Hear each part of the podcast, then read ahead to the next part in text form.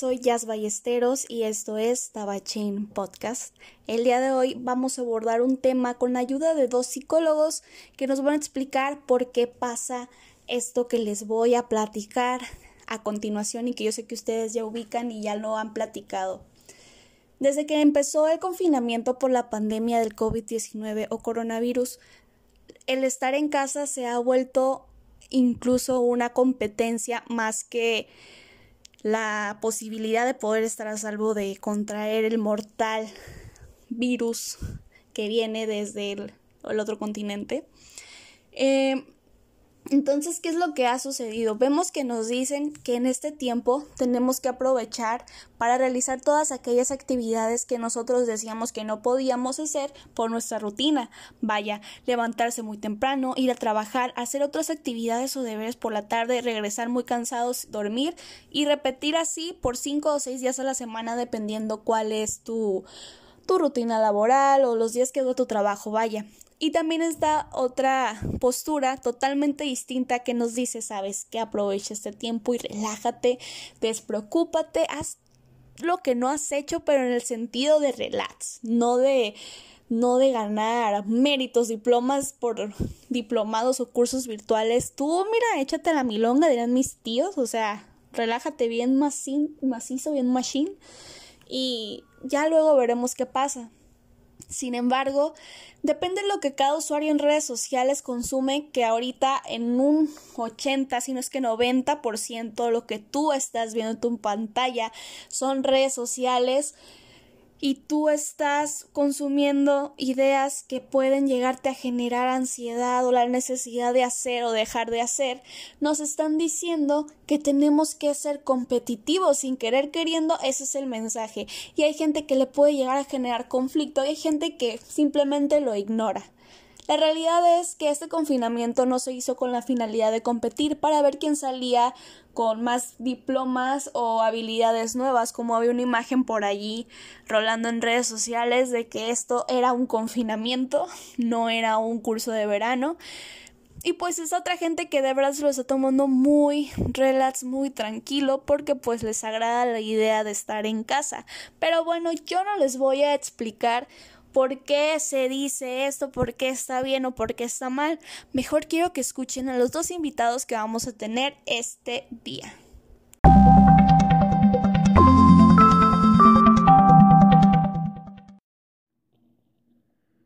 Hola Jazz, gracias por invitarme a tu podcast. Mi nombre es René Valenzuela, soy psicólogo, psicoterapeuta humanista de profesión, vivo en Los Mochis.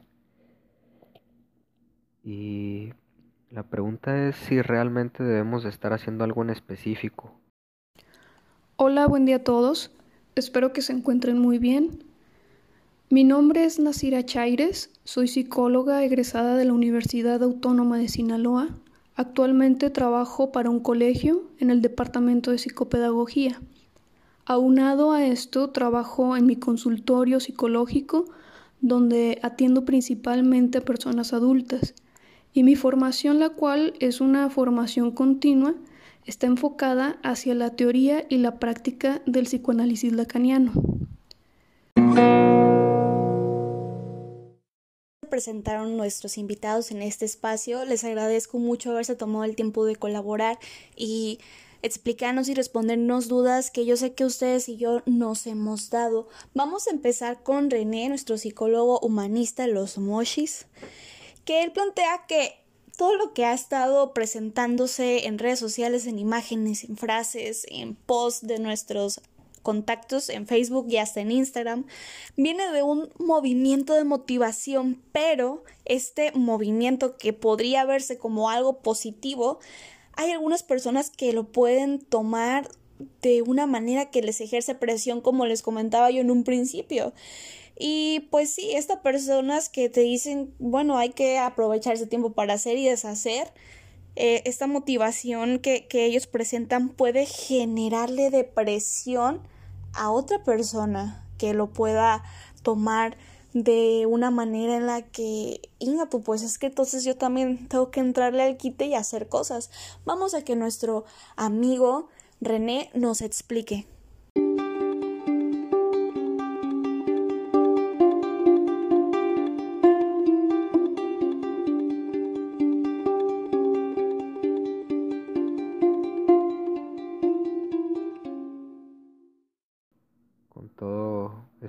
Pasando con la cuarentena, con el virus. Y la pregunta nace porque se ha generado un movimiento de, motivación para aprovechar este tiempo para emprender algo, para aprender algo, o para motivarnos a hacer ejercicio, empezar una vida fit. Y bueno, a mí me parece una buena iniciativa sin embargo, hay personas que pudieran sentir mucha presión de estar viendo que otros están emprendiendo cosas nuevas y sienten que tal vez no es lo que quieren. Sin embargo, por estar viendo que esto está pasando y que hay un movimiento en las redes sociales sobre esto, pudieran sentir una presión que pudiera terminar como una depresión incluso. Entonces, hay que recordar que somos una sociedad muy variada. Habemos niños, jóvenes, adultos, ancianos y cada quien está viviendo su proceso.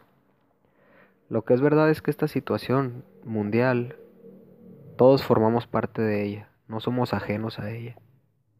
Estamos viviendo un momento importante para la humanidad, un momento realmente de cambio. Y esta situación para mí es un espejo para que cada quien vea qué lugar está ocupando en este proceso que estamos viviendo como sociedad y como planeta Tierra.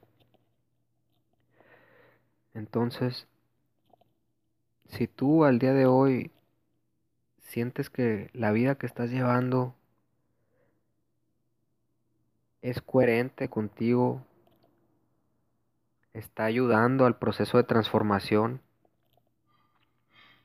te sientes a gusto con eso que estás haciendo, no necesitas cambiar nada entonces. Tal vez ya estás alineado a lo que está pasando. Y si sientes que es momento de realizar un cambio fundamental en tu vida para sentirte mejor, entonces Tal vez sí es momento de que aproveches esta cuarentena para hacer algo nuevo. Entonces cada quien está teniendo cada quien está teniendo su proceso, pero al mismo tiempo estamos formando todos parte de este proceso interconectado.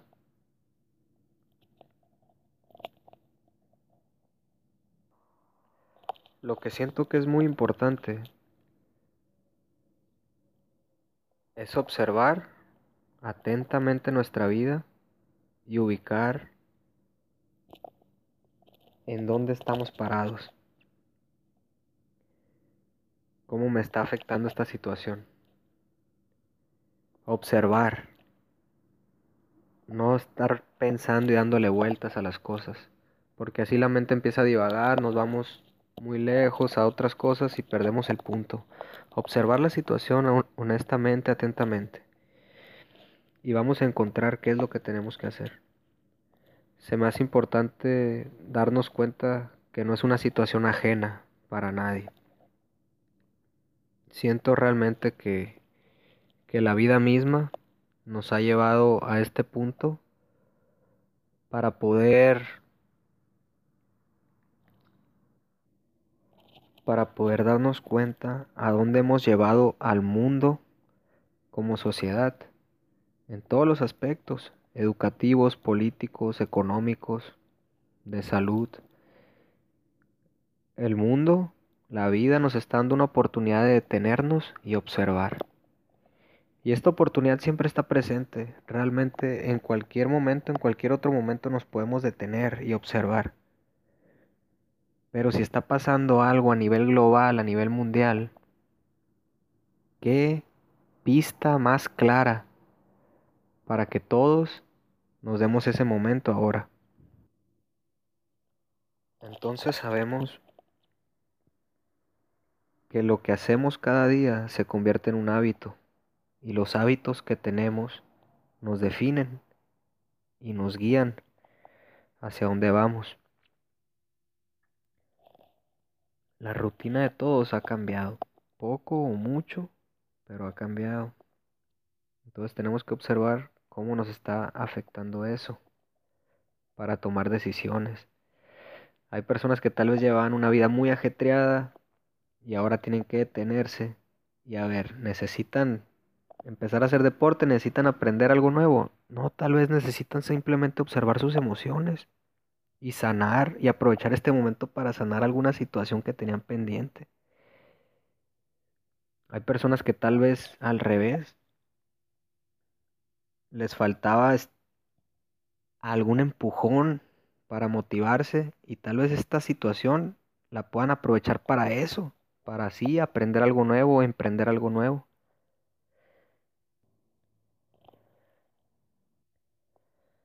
No hay un camino ya marcado que todos podamos seguir, sino cada quien encuentra su propio camino. Lo que sí me queda claro es que todos ocupamos un lugar en esta situación. Y al día de hoy tal vez estabas viviendo una vida que ni siquiera te gustaba, que ni siquiera te satisfacía. Entonces sí es un hecho que estamos viviendo algo importante, un momento importante. ¿Cómo lo vas a vivir? Esa es la pregunta. ¿Lo vas a vivir según veas cómo lo está viviendo el otro? Yo creo que por ahí no es. Tienes que encontrar tu propia respuesta. Y solamente una mente que está tranquila, que está atenta, puede observar atentamente y puede tomar la decisión correcta de qué hacer.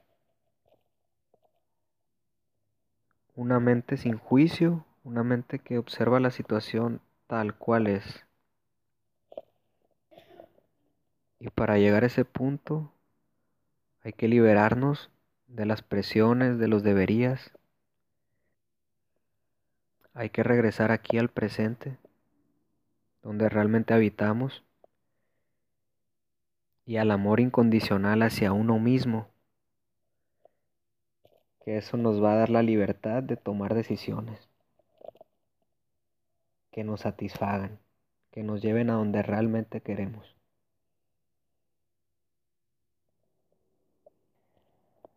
Lo que es un hecho también es que somos una humanidad, no estamos separados unos de otros. Estamos compartiendo el mismo ecosistema, el mismo planeta y las decisiones que tome cada uno van a afectar el rumbo de todos. Entonces tal vez sí sea momento de cuestionarnos por lo menos cómo hemos vivido hasta ahora y cómo mis decisiones afectan a mí y al mundo, porque cada uno es el mundo, cada persona es el mundo. En conjunto formamos todo esto que conocemos.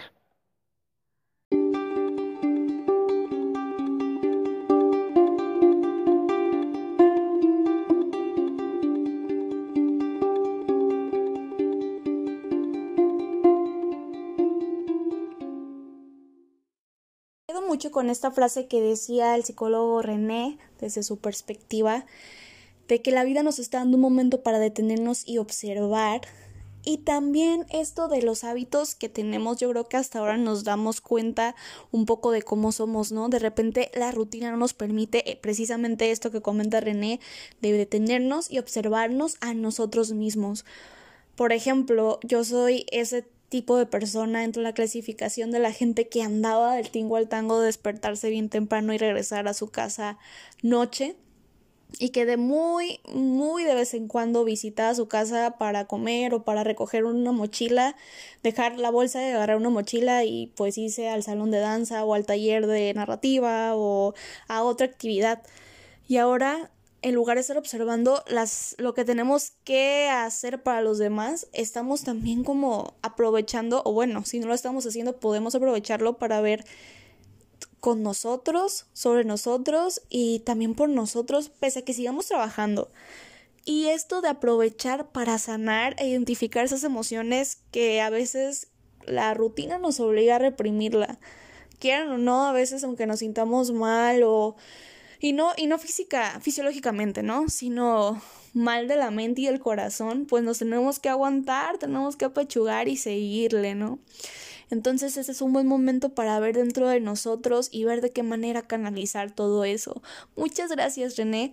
Vamos a escuchar ahora a nuestra psicóloga, eh, a nuestra psicóloga lacaniana. Ya ven que nos dijo que ella ejerce su profesión bajo esa línea. Vamos a escuchar a Nasira. Nasira nos habla de que esta necesidad, este sentir de que tenemos que ser productivos, viene de la misma sociedad, de lo que nos han impuesto. Recordemos en el episodio anterior que el sociólogo Ángel nos comentaba de esto, de la sociedad de consumo, de la productividad, de que si tú no estás produciendo no sirves y que de aquí también viene esa frase de que pues te podemos reemplazar, si no estás sirviendo te podemos reemplazar. Y aparte nos va a contar una anécdota de alguien que está haciendo home office como algunos de nosotros, de que ahora pese a que en teoría debería ser más relajado porque estás en tu casa y no tienes que tal vez levantarte un poco más temprano para agarrar el camión o y agarrar este el tráfico tranquilo para llegar a tu oficina o a donde vayas a ir para iniciar tu jornada laboral, hay quienes se sienten más presionados porque los jefes creen que por el hecho de estar en tu casa no estás trabajando igual. ¿Y qué pasa? ¿Saben qué? El primero que no esté checando entrada virtual a tal hora le vamos a descontar. Vamos a escuchar a Nasira con esto que nos trae desde su perspectiva y desde lo que ella hace como psicóloga y de lo que piensa sobre este tema de ser o no ser productivos en el confinamiento. Está la cuestión acerca de la necesidad de tener que ser productivo. Entonces aquí nos preguntamos si tenemos que serlo. Tenemos que ser productivos en este confinamiento, en esta cuarentena que es necesaria para mitigar y reducir las formas de contagio. Bueno, este sentir que es una necesidad como tal es una exigencia que viene de lo exterior, porque ningún ser nace con esta necesidad. Es una creación que tiene su origen en la sociedad, en los otros, en las instituciones académicas y laborales pero que también tiene que ver con lo político y lo económico, con las formas en las que el mundo se mueve. Hay dispositivos que nos enseñan, nos crean esta idea de que si tú no produces, si tú no aportas, no le sirves al sistema. Es el mundo visto desde una perspectiva de los hombres como máquinas de producción. ¿Y qué sucede si algo falla en esta maquinaria? Sencillo, o arreglamos la pieza o la desechamos por una nueva y mejor. Justamente con esto podemos vivir esta frase tan conocida de no eres indispensable. Puede ser reemplazado en cualquier momento, pero esto muy seguramente es más fácil verlo ahorita en esta situación donde hay una fragilidad en todos los sentidos. Vemos cómo muchas empresas pequeñas y medianas principalmente, han tenido que verse en la decisión de despedir a sus empleados por no poder pagarles un sueldo, ya que no están teniendo los ingresos suficientes para cumplir con esto.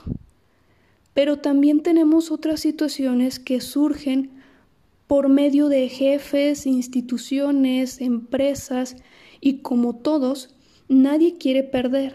En estos momentos puede salir este lado tirano que habita en cada uno de nosotros y que necesita de una chispa para verlo.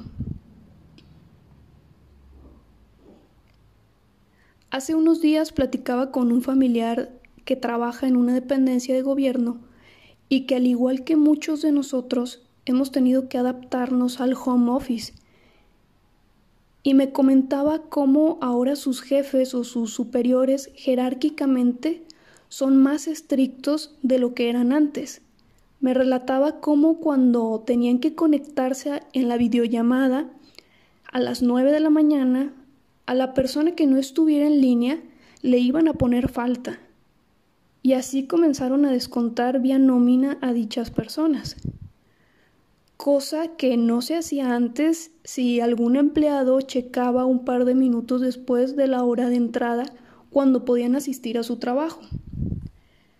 En esa ocasión inmediatamente me hizo pensar en Michel Foucault cuando hablaba de los dispositivos para vigilar y castigar.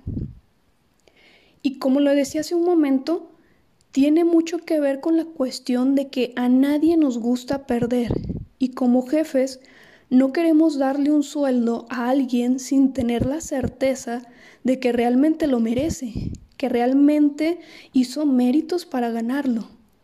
Y como jefe no voy a querer perder y voy a buscar los medios y dispositivos para al menos seguir manteniendo cierto control respecto a mis empleados.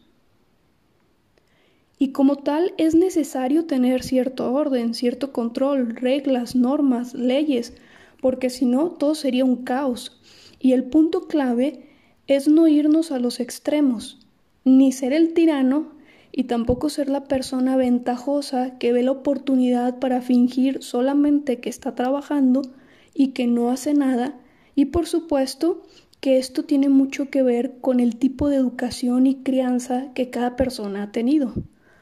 Porque si a mí me han enseñado a respetar tanto mi trabajo como el trabajo de los demás, a ver la importancia que cada uno de los integrantes tenemos, puedo llevar y continuar con esa línea y voy a procurar cumplirlo. En cambio, si yo desde pequeño he visto con el ejemplo aprovecharme del otro, sacarle ventaja a las desventajas de los demás, por supuesto que habrá muchísimas posibilidades de que continúe con eso. Claro que todos tenemos la capacidad de romper, modificar, crear o adquirir nuevas formas de las que fue nuestro proceso de crianza o educación, ya sea para bien o para mal. En cuanto a la pregunta de ¿tenemos que ser productivos? La respuesta es muy sencilla. La respuesta es no. No tenemos que. Tenemos que cuidarnos unos a los otros, porque si me cuido yo, a la vez cuido también a las otras personas disminuyo la probabilidad de que aumente el contagio. Y si tenemos que buscar las formas para evitar contagiarnos con este virus, que no lo podemos ver porque este es el enemigo real, es un enemigo invisible, pero que sabemos que ahí está, aunque hay quienes aún mantienen una postura de que no existe. Y en tanto marquemos nuestras prioridades, las cosas se pueden volver un poco más claras. Mi prioridad es salir de esto con vida. Eso es lo principal. A lo mejor no es mi prioridad en este eh, confinamiento que tenga que leer dos libros, aprender un nuevo idioma, crear nuevas ideas para mi negocio, aprender a cocinar viendo recetas y tutoriales, inscribirme en la mayoría de las páginas donde puedo capacitarme en algo nuevo, pero si mis deseos, si mis intereses están enfocados en algo de eso, si realmente lo están, voy a buscar llevarlos a cabo. Si desde hace tiempo he querido leer tal libro, en estos momentos voy a buscar organizarme con mis actividades para leerlo.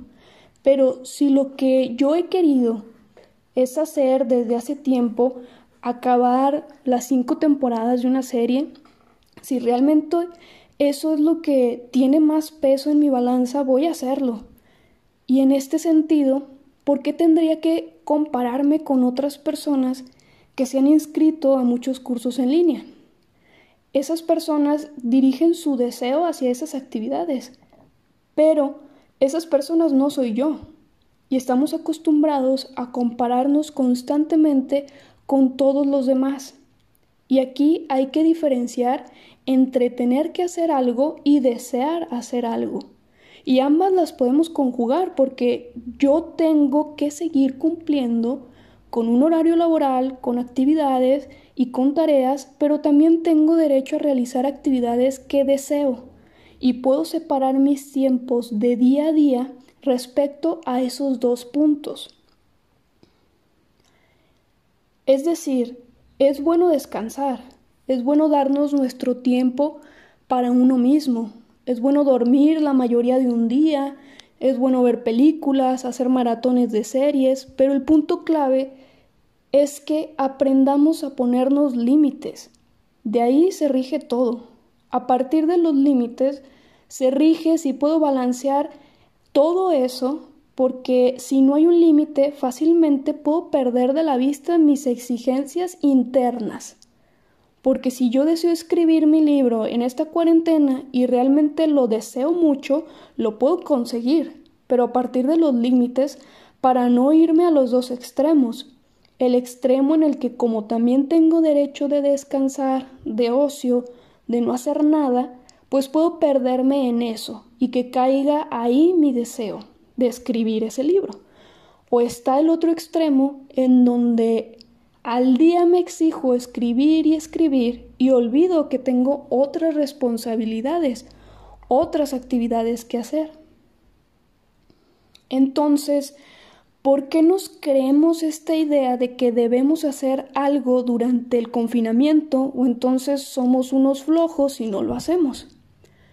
Nos lo creemos porque eso nos han enseñado. Nos han enseñado a estar constantemente haciendo algo, creando, dando ideas, aprendiendo nuevos idiomas, resolviendo problemas de la vida diaria, no solo los académicos, porque vivimos inmersos en sistemas. Vivimos en una familia donde cada integrante hace algo, aporta algo, y la familia misma necesita tener jerarquías y nos enseñan que de lunes a viernes debemos levantarnos a cierta hora y probablemente sábado y domingo tenemos permitido levantarnos más tarde. Es un sistema para que se instaure en cada uno de nosotros las normas, las leyes, y que donde quiera que vayamos vamos a encontrar otros sistemas que tendrán sus propias normas, sus propias leyes y para ser parte de esos círculos es necesario cumplirlos o hacernos responsables de las consecuencias que conlleva no hacerlo. Y así es como funcionamos y nos vamos haciendo ciudadanos de bien en un país. Y a veces olvidamos que para todo hay tiempos y momentos, y que asimismo hay tiempos y momentos para no hacer nada, y cuando olvidamos que esto se produce, pues un sentimiento, eh, nos genera un sentimiento de culpa, culpa porque no estoy haciendo algo y debería de hacer algo. ¿Cómo vamos a afrontar el querer hacer todo pero no poder hacer nada? Primero que nada, dejando de compararnos nosotros mismos con todos los demás. Si fulanito ya terminó de leer tres libros y tú no has iniciado ni siquiera uno, no pasa nada. Y, si realmente quieres leer, inicia. Y ve a tu ritmo, no a los ritmos de alguien más, porque no es una competencia. Y si fuera una competencia, hay que tener en claro que hay dos posibilidades, ganar o perder. Y por mucho que quieras ganar, simplemente no siempre se va a ganar. Afrontemos que cientos y miles de veces perdemos algo, pero la vida continúa. Y si es necesario, porque lo es, debemos vivir lo que implica la pérdida.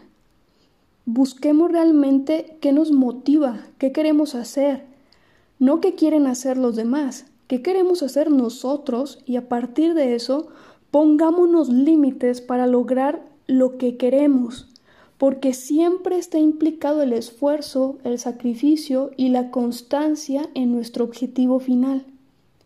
Busquemos no irnos a los límites porque somos muy dados a irnos al todo o nada.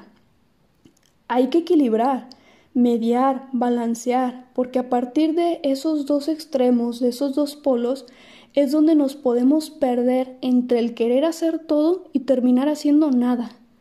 Nunca olvidemos también que tenemos derecho al ocio, pero sepamos cómo limitarnos todo, tanto el ocio como en el trabajo sin descanso, porque ambas cosas son las que nos terminan enfermando. Cada uno de nosotros vivimos cosas diferentes, aún dentro de la misma familia.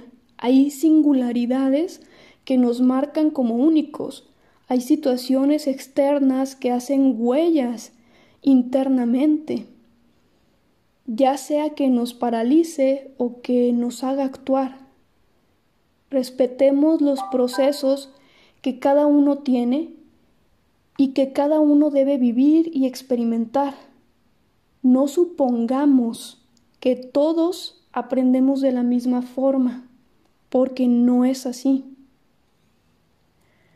Así como buscamos no enfermarnos de este virus tan letal, también busquemos cómo cuidar nuestra salud mental. No lo dejemos como algo sin importancia. Démosle el peso que merece. Trabajen, descansen, amen, pero principalmente vivan, porque si algo nos ha enseñado esta situación y que era algo que no queríamos ver, es que la vida tiene la peculiaridad de cambiar de un segundo a otro, y nunca es posible regresar el tiempo. Aunque querramos, aunque lo deseemos con todas nuestras fuerzas, no podemos volver atrás en nada. Yo les deseo de todo corazón a cada uno de ustedes, a sus familiares, amigos y compañeros, que se encuentren bien de salud. Recuerden que nada es eterno y esta situación tampoco lo será. Todo tiene la capacidad de cambio constante. Les mando un abrazo virtual y les dejo mis datos para quienes quieran contactarse. Actualmente Abrí una nueva modalidad de atención clínica en línea, ya sea por medio de llamada convencional, de llamada de WhatsApp o por esta aplicación de Zoom. El teléfono de WhatsApp y de llamadas es el 6677 84 0032. Espero que todos tengan un excelente día y le doy las gracias especialmente a Jazz Ballesteros por esta invitación y por este espacio que nos brinda en su podcast. Que tengan un excelente día.